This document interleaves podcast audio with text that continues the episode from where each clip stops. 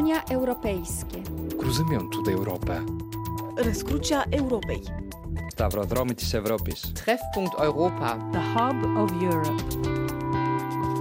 Carrefour de l'Europe. Juliette Rangeval.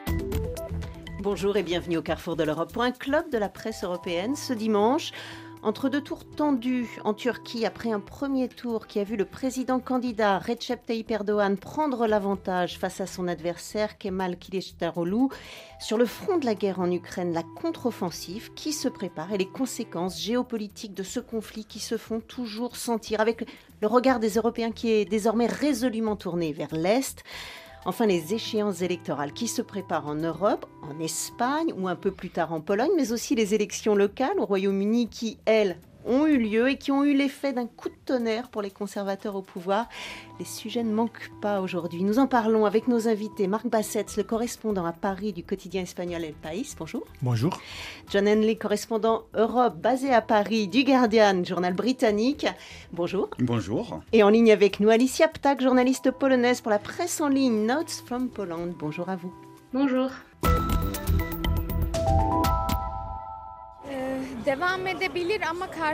Je me demande ce qu'il adviendra des opposants en cas de victoire du pouvoir.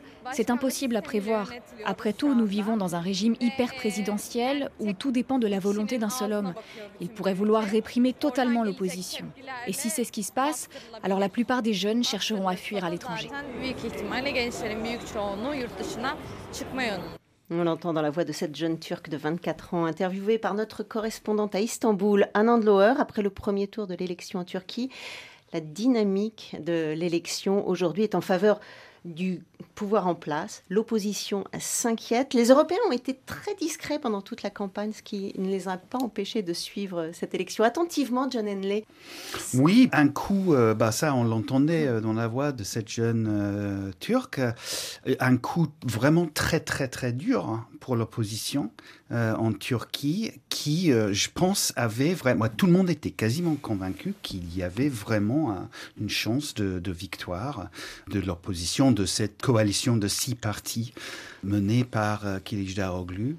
Et euh, oui, euh, il y avait plusieurs sondages, même deux, trois jours avant le jour de vote, qui lui donnaient deux, trois points d'avance, et même dépassant le seuil de 50% qui allait éviter un, deuxième un tour. deuxième tour.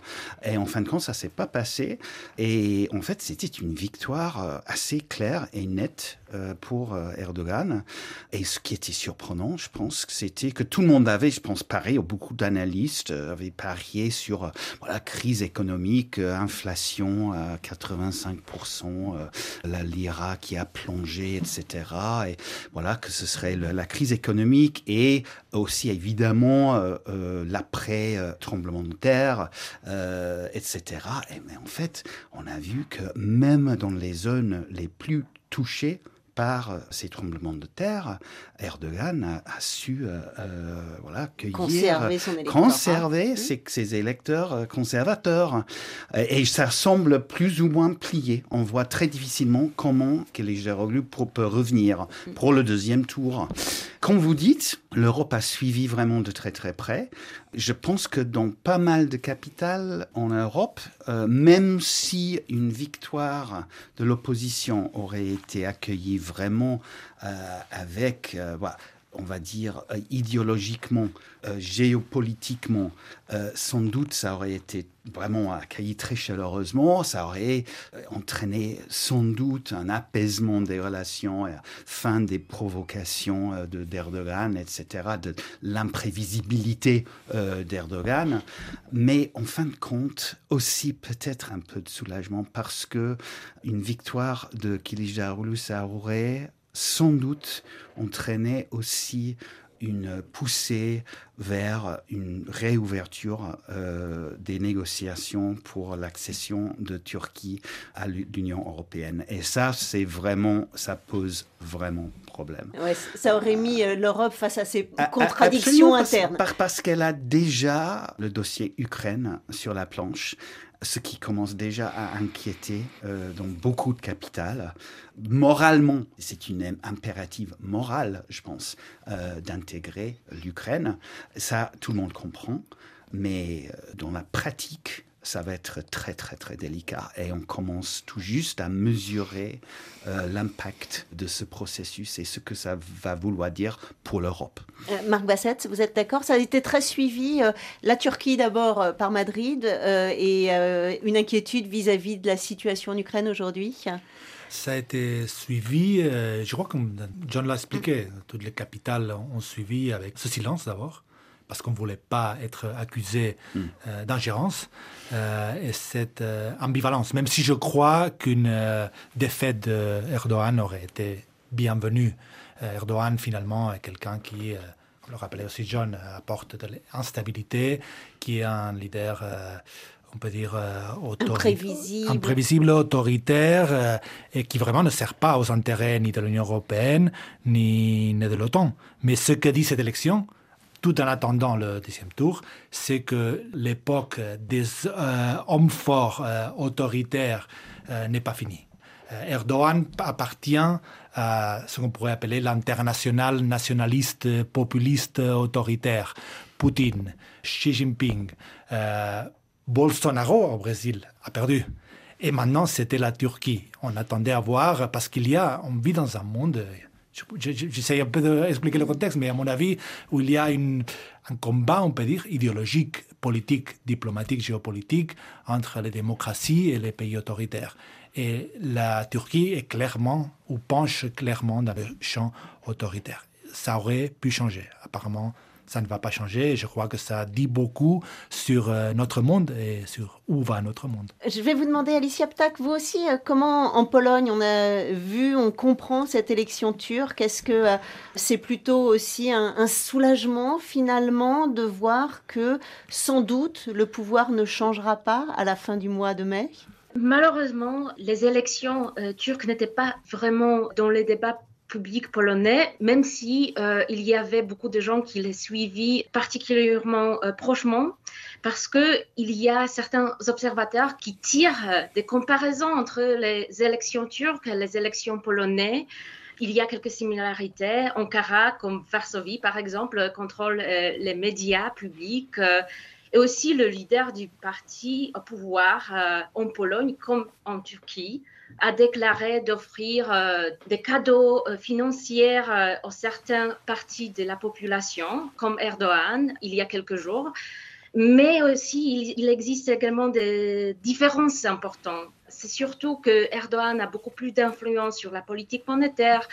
L'inflation est trois fois plus haute que celle de la Pologne. Et pour cela, je crois qu'en Pologne, on regarde ça et on se demande si euh, le même euh, euh, résultat se produisait en autant qu'on aura nos propres élections. Ça veut dire il y aura du changement ou pas. On n'est encore pas sûr sur ça en Turquie. Et de ma côté, je pourrais ajouter que l'hebdomadaire britannique des économistes a déclaré cette élection en Turquie la plus importante de l'année. Moi, j'ajouterais que l'élection plus importante sera celle qui apportera euh, un changement euh, plus durable ce soit euh, en Turquie ou en Pologne, on ne sait pas. Mais pour cela, je crois que cette euh, élection est euh, regardée en Pologne avec beaucoup de curiosité. Vous avez fait le lien tout à l'heure, John, entre la, situation turque et la situation ukrainienne pour les Européens, en disant que c'est bien sûr toujours là qu'est concentrée l'attention parce que c'est là que sont les véritables difficultés pour les Européens. Difficultés dans quel sens? C'est-à-dire de savoir comment on les intègre ou de savoir jusqu'à quel point on les aide C'est le, problème avec l'élargissement plus général. On veut bien intégrer l'Ukraine, mais il faut quand même regarder les conséquences pratiques et il faut regarder quelques éléments vraiment basiques, les aspects concrets je veux dire, l'Ukraine, c'est un exportateur euh, de produits euh, agroalimentaires énorme euh, sur la scène mondiale. Donc, quel sera l'impact de l'accession de l'Ukraine sur les agriculteurs européens. Par exemple, on a vu déjà plusieurs pays, dont la Pologne, la Slovaquie et, d'autres. Il y avait une sorte de levée de bouclier en Europe centrale et, de l'Est contre l'arrivée massive de graines et de produits euh, agricoles euh, ukrainiens en, Europe. Donc ça, c'est, si vous voulez, une sorte de pré... Euh, une sorte d'avertissement de ce qu'on peut attendre. Mais il y a aussi, évidemment, la question du fonctionnement intérieur du pays. Est-ce que, au niveau de tout ce qui est l'état de droit, de la justice, de, contrôle des médias, etc., est-ce que les pays euh, qui veulent accéder sont au niveau euh, La réponse pour l'instant est, très clairement non. Donc il va falloir, pour l'Union européenne, je pense, rester, et ça aurait été sans doute le cas aussi pour le, la Turquie, s'il y a victoire de l'opposition, euh, ce qui semble peu probable maintenant, mais bon. Pour l'Union européenne, ça va être une, opération assez, délicate. Ça va être euh, une sorte de ambiguïté constructive, je pense. Il va falloir sur d'ambivalence positive. On, vous aime, mais, mais, mais, pas, tout à fait pour l'instant. Euh, Marc, vous, vous venez de terminer, vous me l'avez dit juste avant de commencer l'émission, euh, une série de reportages dans les pays de l'Union européenne. Alors, je ne vais pas vous demander de, déflorer ce sujet qui n'est pas encore publié. Pas encore publié. Mais hum, est-ce que euh, dans les populations européennes que vous avez pu rencontrer, il y a le même sentiment qu'au niveau des chancelleries ou des gouvernements européens vis-à-vis de l'Ukraine et vis-à-vis de la guerre en Ukraine? J'ai trouvé plutôt une grande bienveillance envers l'Ukraine. Je ne sais pas si ce mot existe, pas d'ukraino-scepticisme, mm. pratiquement pas. Et, je dirais que plus on va vers l'ouest, moins l'Ukraine euh, concerne les, populations. Il y a quelque chose qu'on voit, si on fait une photo de, de ces mois, pour moi c'est très significatif. Euh, la France a passé quatre mois à parler d'elle-même, de la réforme des retraites, des peurs françaises, des angoisses euh, qui sont dans beaucoup de cas justifiées, bien sûr, mais l'Ukraine ne figurait pas du tout dans l'équation politique, dans le débat public, social euh, français. C'est comme si elle n'existait pas. Et là, c'est où je vois qu'il y a une partie de la population européenne qui, pour diverses raisons, et beaucoup de raisons, je répète, qui peuvent être compréhensibles, ne se sent que l'Ukraine encore est très loin, même si les gouvernements sont engagés euh, dans le support de l'Ukraine. Et je, je mentionnais la, question de l'agriculture. Euh, je me suis rappelé à, cet instant, les années 80, quand l'Espagne, mon pays, est entrée dans l'Union européenne. L'Espagne était un, pays euh, agricole, avec une force agricole considérable. Et quel est le pays qui a mis le plus d'obstacles? Quels sont les agriculteurs qui ont fait des manifestations, qui ont coupé des autoroutes? Les Français. On se rappelle les images dans les frontières, dans les Pyrénées, tous les conflits, les, les, fruits en feu, etc., etc. Donc, moi, je crois que ça, on parle du passé, mais peut-être on parle aussi du, futur, des problèmes pratiques que l'entrée de l'Ukraine peut euh, représenter pour certains pays de l'Union européenne. Mais, bien sûr, la porte de l'Ukraine est ouverte l'Union européenne ne va pas être la même chose. Il faut oublier mm. l'idée qu'on a, même quelques-uns de nous euh, pensons encore à l'Europe euh, à 15. non, c'est fini ça. Mm. C'est plus Paris-Berlin. Mm. C'est autre chose. Et l'artefact politique, social, géopolitique qui va naître de ces élargissements ou de ces processus et de cette guerre va être différent. C'est euh, un autre, une autre chose. Alicia Ptak, dans cette perspective, euh, la Pologne, justement, est un pays de l'Est de l'Europe qui est euh, très concerné par cette guerre en Ukraine. Alors vous nous direz peut-être si entre la population et le gouvernement, tout le monde va vraiment dans la même direction ou s'il y a peut-être un peu de fatigue de voir la présence de tous ces Ukrainiens sur le sol polonais. C'est une question très intéressante et c'est bien que cette question est posée de nouveau et de nouveau parce qu'apparemment des réponses euh, changent. Au début, presque tous les Polonais étaient très en faveur d'accepter des réfugiés. Ils sont toujours, je, dois les souligner, ils sont toujours, mais euh, je crois qu'on commence à voir euh, un peu du fatigue, mais pas des, fatigues avec l'aide, mais le fatigue de certains euh, partie des populations avec le fait que euh, certains secteurs étaient ouverts aux Ukrainiens sans les mettre sur le même rigueur que les, pays de l'Union européenne doivent suivre. Comme mes collègues ont déjà dit, surtout c'est agriculture. Euh, euh, mais maintenant, on voit aussi des chauffeurs de camions qui sont au moment à la frontière de Pologne en bloquant l'accès de l'Ukraine à l'Union européenne, en fait, à Pologne aussi, parce qu'ils disent que même avant d'accepter l'Ukraine à l'Union européenne, on a déjà ouvert nos portes. On n'exige pas le même standard de agriculteurs, de chauffeurs de camions venant de l'Ukraine et ça crée euh, ça crée des incompréhensions et, des frictions peut-être pour le, pour le futur. Oui, ça crée des frictions et aussi, euh, surtout des chauffeurs de camions m'ont dit qu'ils sont en désavantage maintenant à cause de ça. Et je crois qu'au euh, niveau européen, même avant de parler sur euh, l'élargissement, on doit approcher ces sujets et recalibrer, comme mes collègues ont déjà dit, cette nouvelle Union européenne, peut-être peut-être parce que elle sera complètement différente avec tous ces nouveaux pays qui donnent un nouvel poids à la communauté européenne. Voilà.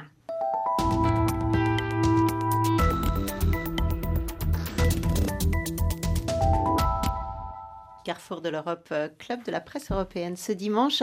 Comment, euh, Alicia Ptak, justement, si on, si on recalibre cette Union européenne, déjà dans les pays membres existants, la Pologne euh, pèse d'un tout autre poids aujourd'hui. Et on voit qu'elle a envie de peser tout son poids. Oui, c'est certes. C'est quelque chose que le gouvernement au pouvoir maintenant le disent euh, depuis des années que euh, la Pologne doit euh, prendre un nouveau rôle en Union européenne, surtout maintenant avec la guerre, en disant que c'était les Polonais qui disaient depuis des années qu'il faut se concentrer sur se libérer de du gaz euh, russe euh, d'influence russe. Et à cause de ça, ils pensent que la Pologne peut être pouvoir une plus grande importance dans l'Union européenne. En plus, il faut aussi voir que l'importance économique de Pologne aussi change. D'après certaines analyses, elle pouvait être plus économiquement puissante que la Grande-Bretagne. La Pologne a déjà dépassé euh, Portugal. Et à cause de ça, je crois que la Pologne, la Varsovie veut avoir plus euh, d'influence sur ce qui, est euh, fait en Bruxelles. Hmm. La question pour la future, c'est comment calibrer ces différences entre les opinions de l'Est et de l'Ouest européen pour que tout le monde est content. John, oui, c'est ça exactement la question. Ah, je pense que c'est indéniable que le, centre de gravité de l'Union européenne, au moins morale à bouger euh, vers, l'Est et vers les pays de, l'Europe de, centre et de l'Est. Euh, aussi, évidemment, euh, les, ces tout petits pays qui sont les pays baltes ont vraiment grandi en, importance de façon remarquable depuis le, début de la guerre. la question, évidemment, pour vraiment faire peser ce nouveau poids en Europe et, à Bruxelles, ce sera, et comme a dit Alicia, c'est à quel point est-ce que euh, ces pays, et c'est surtout évidemment euh, la question de, la Pologne, est prêt à, à jouer le jeu européen et à souscrire à toutes ces valeurs fondamentales euh, européennes qui sont liées à l'état de droit, qui sont euh, voilà le, la politisation du, système judiciaire, euh, le contrôle de, des, médias. publics, etc. Tout ça, c'est des questions qui, pour l'instant, ça peut changer avec les élections. C'est vraiment très possible, je pense, cet automne. Mais pour l'instant, ça reste un, un, gros problème pour que la Pologne soit pris ou arrive à vraiment à a, joué son rôle qui devrait, je suis complètement d'accord, être beaucoup plus important au sein de l'Europe qu'elle ne l'est aujourd'hui. Face à la Russie, on le dit, la, Pologne s'affirme. Il y a eu quelques semaines la saisine d'un bâtiment, du bâtiment du lycée russe à Varsovie, puis il y a eu un autre signal assez symbolique, hein, c'est vrai, mais, qui quand même compte. ce sont les cartographes polonais qui ont rebaptisé l'enclave de Kaliningrad de son nom historique, euh, qui est euh. C'est Martin Chabal qui nous en parle. Voilà ce qu'apprendront maintenant les enfants des écoles du pays au moment de regarder de grandes cartes de géographie dans les salles de classe. Un retour au nom d'avant la domination soviétique, lorsqu'elle appartenait encore au royaume de Prusse et que tout le monde l'appelait Königsberg, Krulevietz donc en polonais, une traduction littérale pour la montagne du roi mais lorsque l'armée rouge a pris possession de la ville en 1945, le nom a rapidement changé. Lukasz Adamski est historien. Les soviétiques ont voulu effacer toute influence prussienne. On le voit dans l'architecture par exemple. Donc ils ont décidé de donner à Königsberg le nouveau nom de Kaliningrad, la ville de Kalinin. Un changement de nom utilisé donc comme un symbole de domination. Ce nouveau nom n'est pas neutre. Kalinin, en tant qu'ancien dirigeant de l'Union soviétique, est responsable de beaucoup de crimes commis quand Staline était au pouvoir. Par exemple, Kalinin a signé l'ordre d'exécuter 22 000 Polonais prisonniers de guerre. C'est comme si la France perdait Strasbourg et que la ville était renommée Himmlerstadt ou Eichmannstadt. Le nom de Kaliningrad a une connotation particulière en Pologne. Il est forcément associé au massacre de Katyn de sinistre mémoire. Dès le retour de la démocratie dans le pays au milieu des années 90, les Polonais ont d'ailleurs commencé à débattre d'un éventuel changement. À l'époque, Varsovie avait choisi de garder officiellement le nom de Kaliningrad pour des raisons pratiques, mais il cohabite dans les registres avec celui de Krulevietz, moins utilisé. Aujourd'hui, avec la guerre en Ukraine et la lutte contre l'impérialisme russe, la Pologne a fini par trancher, ce sera Krulevietz. Et si cette décision a provoqué la colère du Kremlin, selon Łukasz Adamski, c'est à la Pologne qu'il revient de traduire les noms de villes en dehors de son territoire. Il existe d'ailleurs en Europe un cas similaire qui ne fait pas autant débat. La capitale de la Slovaquie, Bratislava, en allemand, elle s'appelle Presbourg. J'ai vu des panneaux de signalisation qui nous conduisent vers Presbourg. Et typiquement, Presbourg, c'est un nom neutre. Donc ma conclusion, c'est que si on autorise l'Allemagne à utiliser ce nom neutre de Presbourg pour parler de Bratislava, on peut bien autoriser la Pologne, la République tchèque et la Lituanie à utiliser Krulevietz pour Kaliningrad. Le comité qui s'occupe des noms de villes et des pays a donc fait le choix de revenir aux noms traditionnels sur fond de guerre en Ukraine. Parce que si la Pologne fait tout pour s'extirper de quelconque domination russe, elle le fait aussi dans son vocabulaire. Alors, ce sont des gestes symboliques, c'est vrai, mais bon, ça, ça, augmente hein, la, tension entre, entre Varsovie et Moscou. Euh, Marc, pour reprendre un peu ce que disait John tout à l'heure, c'est-à-dire que euh, l'Union européenne, pour être solidaire de la Pologne, elle a, besoin de, signaux aussi de la part du, pouvoir euh, polonais. Est-ce que ça risque pas de mettre les différents pays européens un peu en porte-à-faux vis-à-vis de... On sait que les relations sont compliquées déjà avec les Polonais. Oui, euh, la Pologne veut avoir une position de leadership euh, dans l'Union européenne et elle a, le droit par population, par situation géographique, comme on disait, euh, le, centre de gravité se déplace vers l'Est et se déplacera encore plus vers l'Est si l'Ukraine un jour entre dans l'Union européenne. Et, encore un point, la Pologne, comme les pays baltes, finalement, ont eu raison depuis des années, depuis des décennies, ils disent attention à Poutine, attention à la Russie.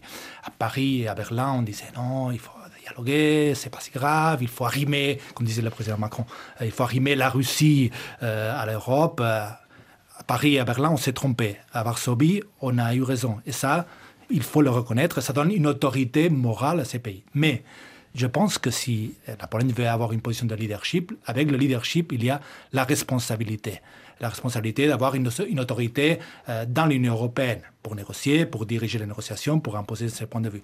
Euh, le gouvernement actuellement en Pologne euh, ne l'a pas. Il ne veut pas, à mon avis, avoir cette position de responsabilité européenne que Paris, que Berlin, que Madrid, je dirais aussi, ont dans les discussions européennes. Et pour moi, ça c'est le, paradoxe et, la clé pour voir si dans le futur, la, la Pologne assumera ce rôle central qu'elle doit avoir dans l'Union européenne. Euh, d'autant, Alicia, qu'aujourd'hui, les, signaux sont toujours des signaux assez effrayants d'un point de vue euh, de l'Union européenne, quand on pense que le Premier ministre, par exemple, euh, peut appeler au rétablissement de la peine de mort, comme il l'a fait récemment. Oui, surtout parce que ça peut être encore un autre point de tension entre Pologne et Bruxelles ou Pologne, l'Est de l'Europe. Je me souviens pas euh, d'avoir entendu Bruxelles commenter pour le moment sur euh, cette déclaration du Premier ministre euh, polonais Mateusz Morawiecki qui a déjà en fait deux fois cette année dit qu'il est en faveur du rétablissement de la peine de mort. Mais cette fois-ci, cette déclaration qui a été faite il y a une semaine a une tente particulière parce que c'est passé lors d'un débat public tendu euh, suite à la mort euh, d'un garçon de 8 ans qui était tué avec cruauté particulière euh, par son beau-père. Cette meurtre a choqué la Pologne et des milliers de personnes se sont rendues aux funérailles du garçon. Il y avait des voix qui étaient élevées dans la société pour réclamer cette l'abolition de la peine de mort qui est interdite dans l'Union européenne en toutes les circonstances. Et ce qui est encore effrayant, c'est que presque la moitié de la société polonaise aussi est en faveur du rétablissement de la peine de mort. Mais la majorité des électeurs de la partie au pouvoir euh, aussi sont euh, euh, en faveur de la rétablissement de, la peine de mort. Qu'est-ce qui peut se passer dans les prochaines semaines et dans les prochains mois de ce point de vue? Comment ça peut évoluer? Exactement, on ne sait pas encore comment ça va évoluer. La question, euh, c'est aussi comment Bruxelles va réagir si la Pologne va commencer de prendre des pas de rétablir cette loi on n'a pas encore de discussion euh, sérieuse sur ça. C'était juste euh, des déclarations dans les médias pour le moment. Mais je crois qu'il faut le regarder euh, prochainement dans les mois et semaines à venir. Carrefour de l'Europe, Juliette Rangeval.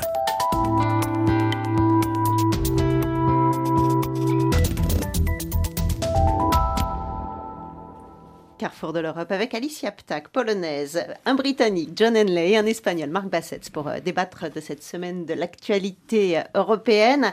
Quand vous dites on verra dans les prochaines euh, semaines, dans les prochains mois, l'évolution de la situation en Pologne, Alicia, on comprend qu'on va parler des élections. Alors, tous les représentants des pays européens autour de la table ici ont un calendrier électoral passé pour les Britanniques, puisque les élections locales viennent d'avoir lieu. Ça s'est pas très bien passé euh, pour les conservateurs. Le Premier ministre, Rishi Sunak, risque d'en payer le prix encore assez longtemps. Hein. Tout à fait. Euh, oui, ça devient compliqué euh, pour Rishi Sunak, surtout que cette semaine, on a vu s'organiser à Londres pendant trois jours une conférence d'une nouvelle aile ou d'une nouvelle organisation de son parti conservateur.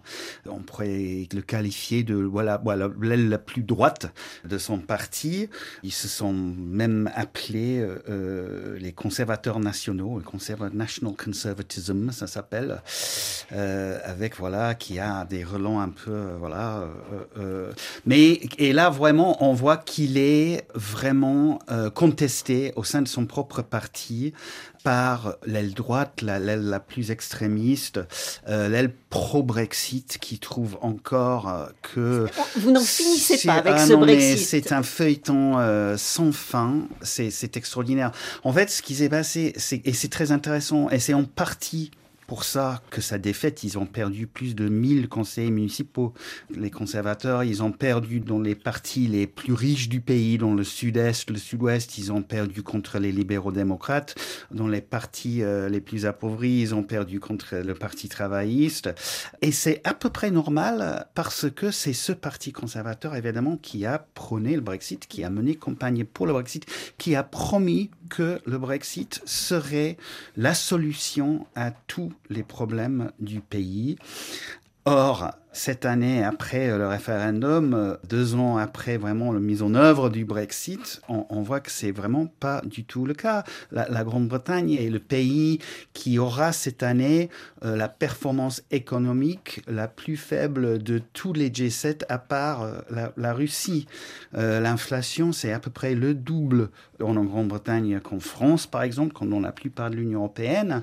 Et c'est normal. Donc, quand on a promis aux gens que, voilà, on a trouvé la solution à tous vos problèmes et en fait la situation s'empire. L'utilisation des banques alimentaires en Grande-Bretagne a augmenté de 80%. Vraiment, il y a des c'est un, une vraie crise de pouvoir d'achat. c'est vraiment assez, c'est vraiment assez grave. Donc oui, mais pour les conservateurs, politiquement, et même aussi pour le Parti travailliste, ce qui est encore plus bizarre, politiquement, ça reste impossible à reconnaître. Et parce qu'ils savent qu'ils perdraient des, votes. On a pour l'instant 63, le, selon le dernier sondage, 63% des Britanniques trouvent que le Brexit était une mauvaise idée et seraient prêts à considérer un retour dans, l'Union européenne. 63%, c'est dire, mais il n'y a aucun politique, homme ou femme politique, pour l'instant, qui est prêt à dire oui, euh, on a fait quand même une, erreur. Il y, a une situation quand même paradoxale au Royaume-Uni. Il y a eu ce vote pour le Brexit. Alors on peut imaginer effectivement que les électeurs, pendant quelques mois après, vont euh, suivre le parti qui les a emmenés sur ce chemin du Brexit. Mais sept ans après, il y a une certaine obstination parce que ce ne sont que les conservateurs qui ont eu le pouvoir. Les travaillistes n'arrivent pas à s'imposer. Oui, mais c'est parce que ceux qui s'opposent à la ligne politique du Parti travailliste euh, pour l'instant diront que c'est en partie parce que personne n'est sorti euh, euh, indemne du Brexit. Et le fait que l'actuel leader du Parti travailliste, Keir Starmer, sait qu'il ne peut pas pour l'instant critiquer le Brexit parce que ça serait une suicide politique. Pour l'instant, de toute façon, il en est convaincu. À un moment ou à un autre, il va falloir le dire parce que ça devient tellement évident et surtout que la classe politique est à la traîne par rapport à, l'opinion publique. L'opinion publique semble être plus ou moins tranchée. Euh, le problème, c'est que euh, pour ceux qui soutiennent encore le Brexit, c'est un peu comme le, cette nébuleuse euh, euh, euh, populiste, etc., trumpiste, etc. on est passé au-delà des faits et de l'évidence. Ça, ça, ne compte, les chiffres, les faits ne comptent plus pour rien. ce qui compte, c'est ce qu'on ressent. Et il, a, il reste toujours pas mal de gens qui ressentent que le Brexit, c'était nécessaire et une très bonne chose.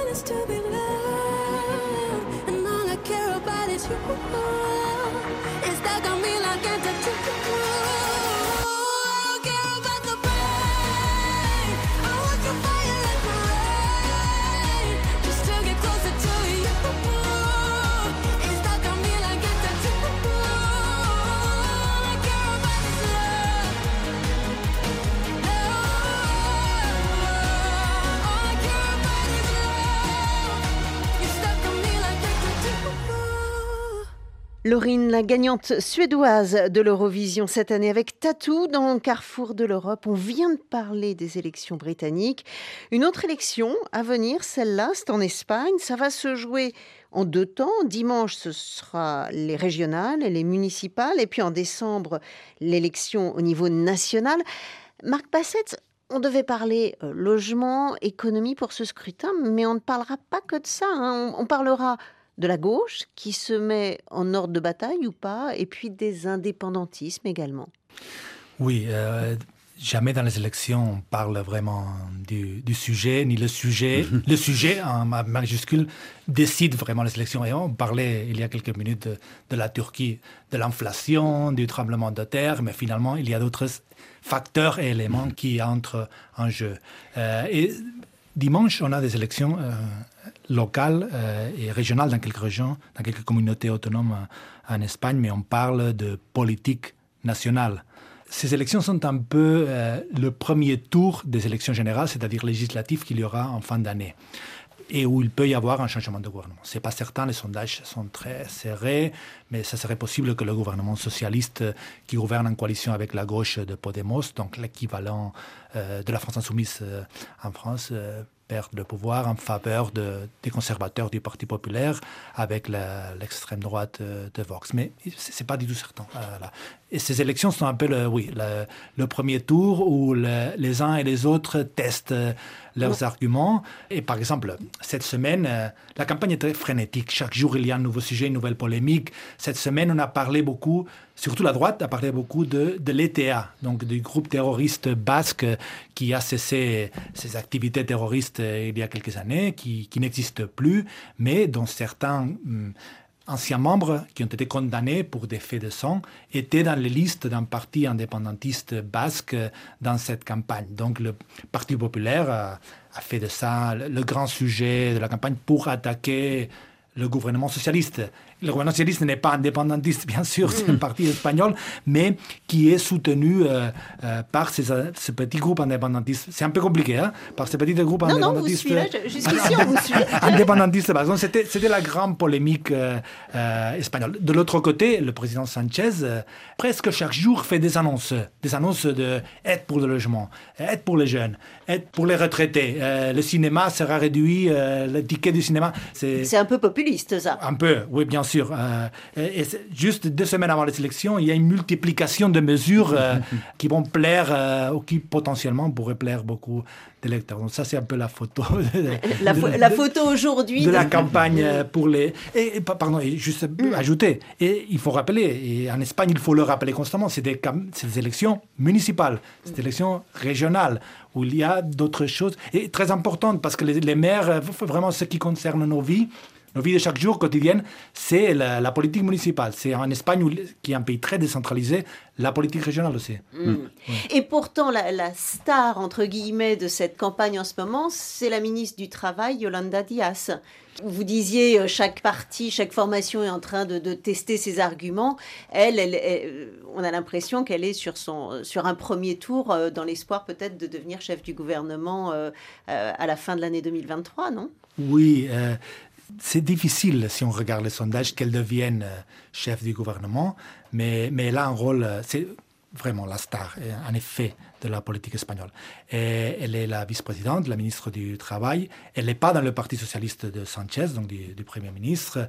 Elle vient de la sphère de Podemos, donc de, la gauche radicale. oui, mais elle n'est pas dans Podemos. Mm. Elle vient plutôt du secteur. Bon, elle, était, communiste, euh, des, des, syndicats, donc c'est plus modéré que Podemos, c'est plus une gauche, euh, oui, une gauche, gauche de la gauche, mais gauche de la gauche de gouvernement, mm. pas anti-système.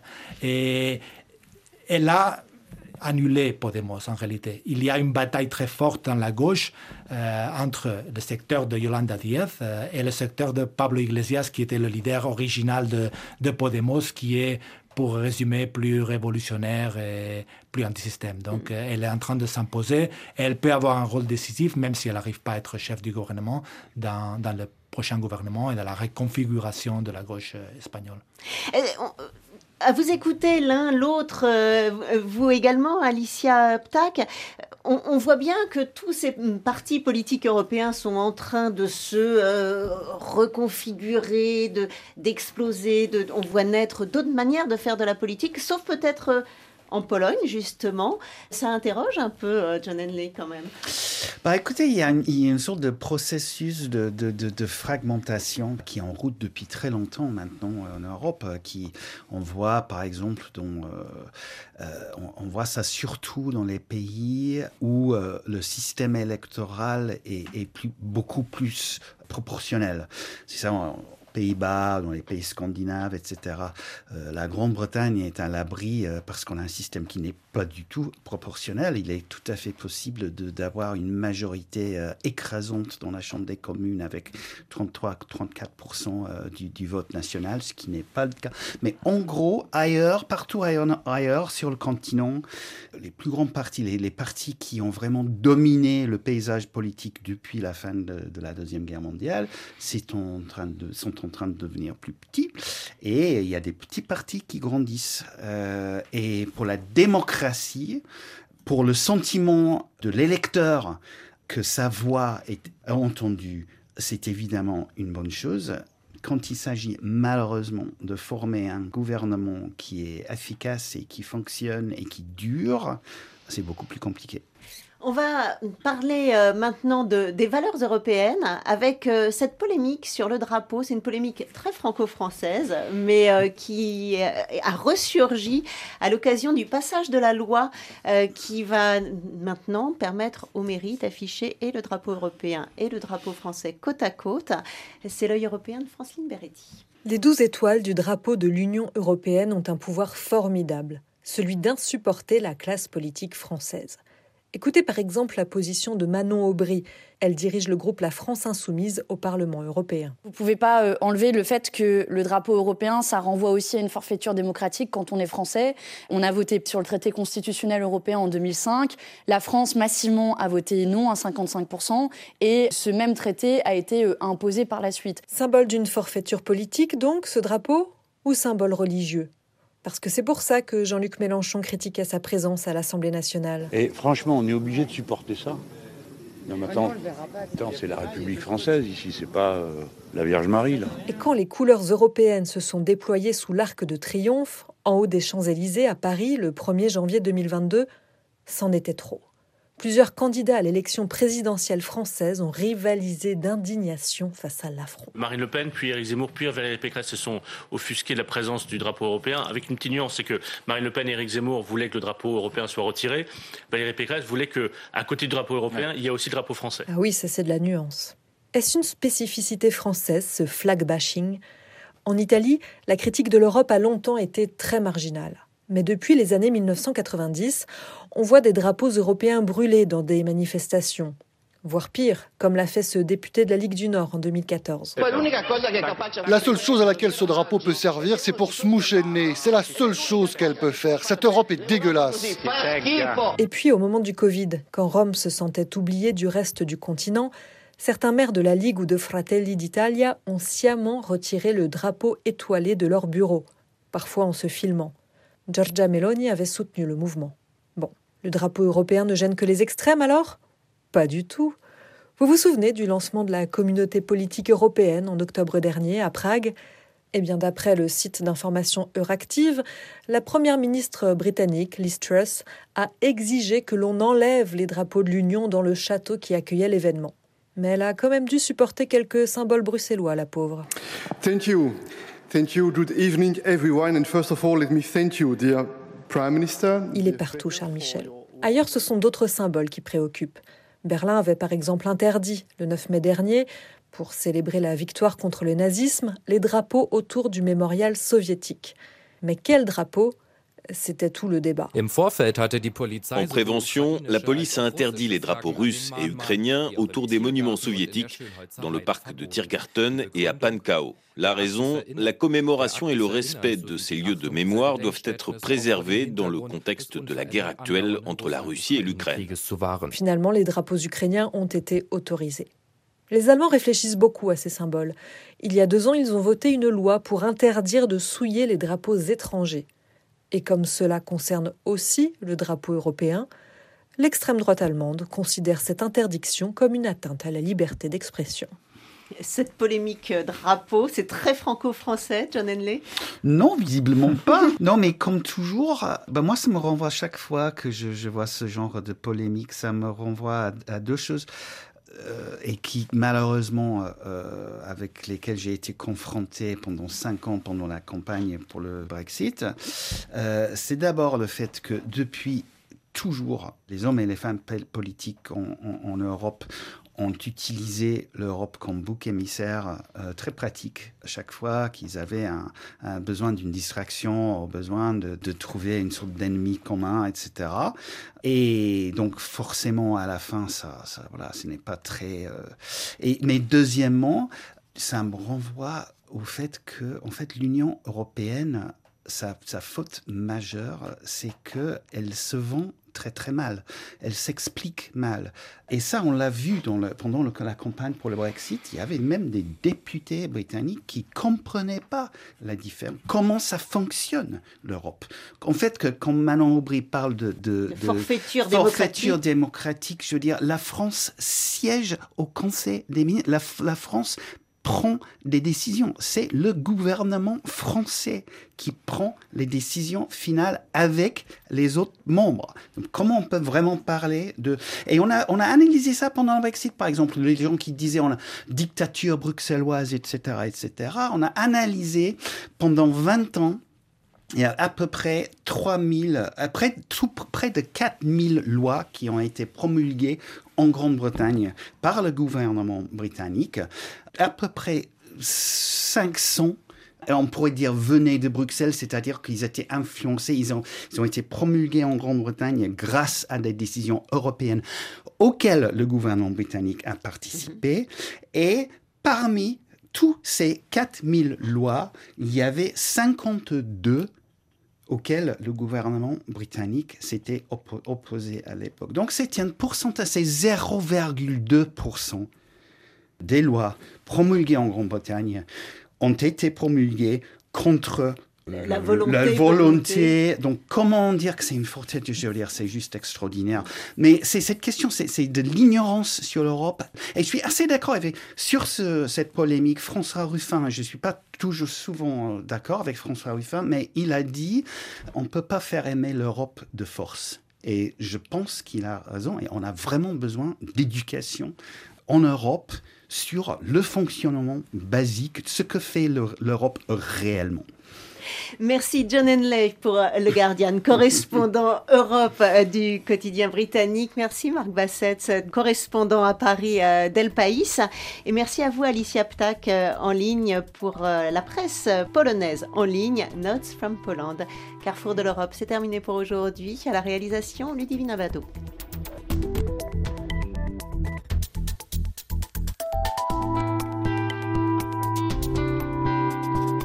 Retrouvez-nous sur les réseaux sociaux, Facebook et Twitter, et écrivez-nous à carrefour.europe.rfi.fr.